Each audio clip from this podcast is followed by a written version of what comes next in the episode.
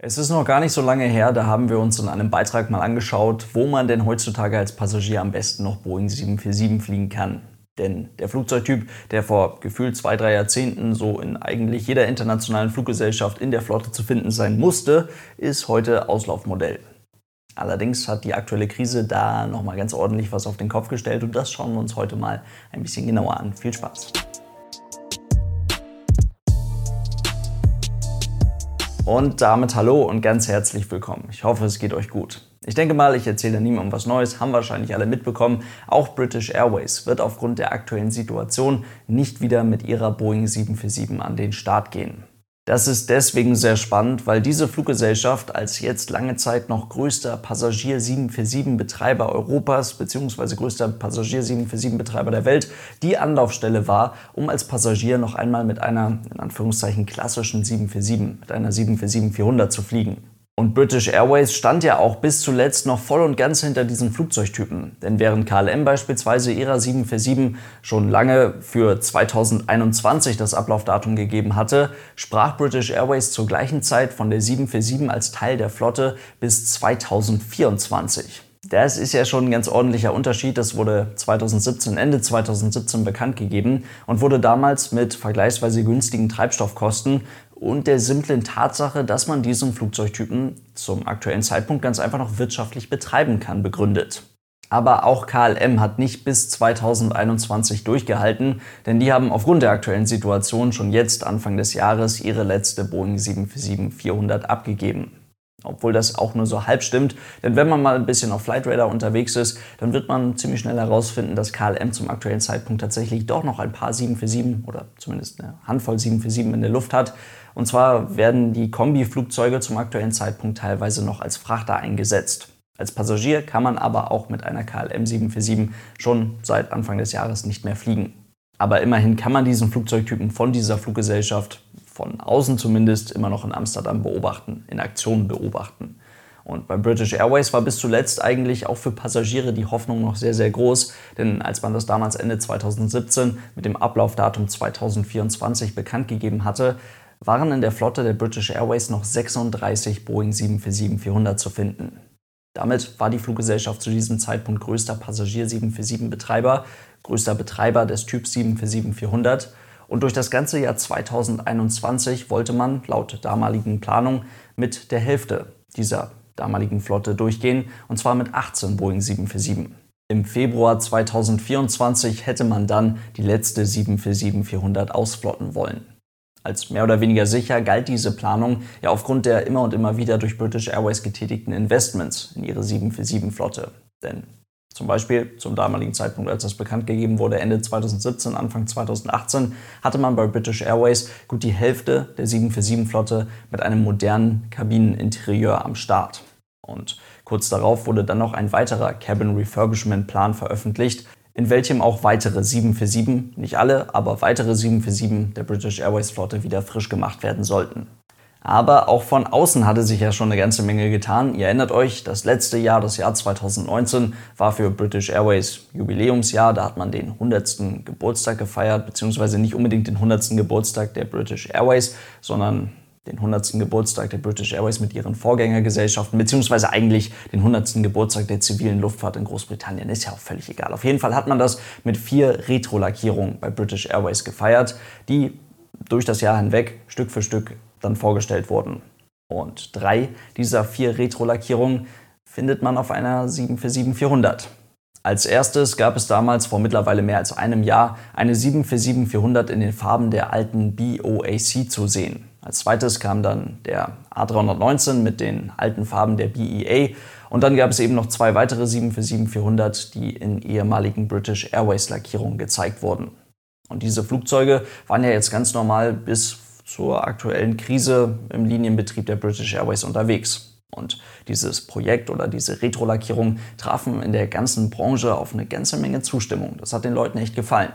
Ausgemustert werden sollten diese Flugzeuge laut dem damaligen Ausmusterungsplan oder laut den Informationen, die man bis vor ein paar Wochen noch hatte, 2022 und 2023. Und schon da, als diese Info kam, haben die Leute sich schon gewundert, warum man denn nur so kurz mit diesen besonders lackierten Flugzeugen unterwegs sein wird. Aber immerhin hätte man dann ein bisschen was davon gehabt. Jetzt sieht die Situation natürlich etwas anders aus. British Airways wird, zumindest wurde das so angekündigt, nicht mehr mit ihrer 747 an den Start gehen. Und zwar mit keiner einzigen. Die Fluggesellschaft wird die gesamte 747-Flotte, bestehend aus aktuell fast 30 Jumbos, stilllegen. Und das quasi von einem Tag auf den nächsten. Und damit gibt man jetzt eine Kapazität von über 9000 Sitzplätzen ab auf der Langstrecke, auf einen Schlag. Und das nur in Form von im Schnitt etwa 25 Jahre alten Boeing 747-400. Auf der einen Seite ist das natürlich nachvollziehbar. Denn klar, der Flugverkehr hat sich in den letzten Wochen zwar durchaus in einem gewissen Maße erholt. Es ist zwar alles immer noch sehr weit unter dem Level von vor der Krise, aber gerade im Europaverkehr ist in den letzten Wochen eine ganze Menge passiert. Ist aber mittlerweile schon wieder auf so einer Art Plateau angekommen und es ist noch nicht ganz klar, inwiefern das mit in Anführungszeichen Wachstum in den nächsten Wochen weitergehen kann. Auf der Langstrecke ist das aber nochmal eine ganz andere Frage und da wird es noch eine ganze Weile dauern. Oder generell muss man sich überhaupt die Frage stellen, ob man es schaffen wird, in zwei, drei Jahren so viele Passagiere in Langstreckenflugzeuge zu bekommen, wie das vor der Krise der Fall war. Auf der anderen Seite ist es natürlich schade drum, denn gerade im Hinblick auf die Passagier 747 wird es jetzt am Himmel echt ziemlich dünn. Lufthansa ist mittlerweile schon als 747 oder als größter Passagier 747 Betreiber nachgerückt. Allerdings muss man da auch noch auswürfeln, inwiefern das überhaupt Sinn macht, die 747-400 wieder auszukramen, also die in Anführungszeichen klassische 747. Eine finale Entscheidung wurde diesbezüglich zwar noch nicht bekannt gegeben, aber mittelfristig wird auch Lufthansa erst einmal ihre 747-400 nicht mehr einsetzen. Und wirklich verwunderlich wäre es ehrlich gesagt nicht, wenn auch Lufthansa bald in Anführungszeichen nur noch mit ihren 19 im Schnitt nicht einmal sieben Jahre alten 747-8 an den Start gehen wird.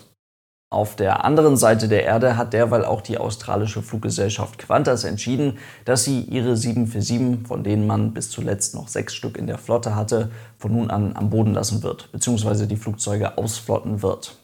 Der letzte 747-Flug von Sydney nach Los Angeles, quasi der 747-Abschiedsflug der Qantas, fand am letzten Mittwoch statt und dabei flog die 747 eine sogenannte Scenic Departure in Sydney.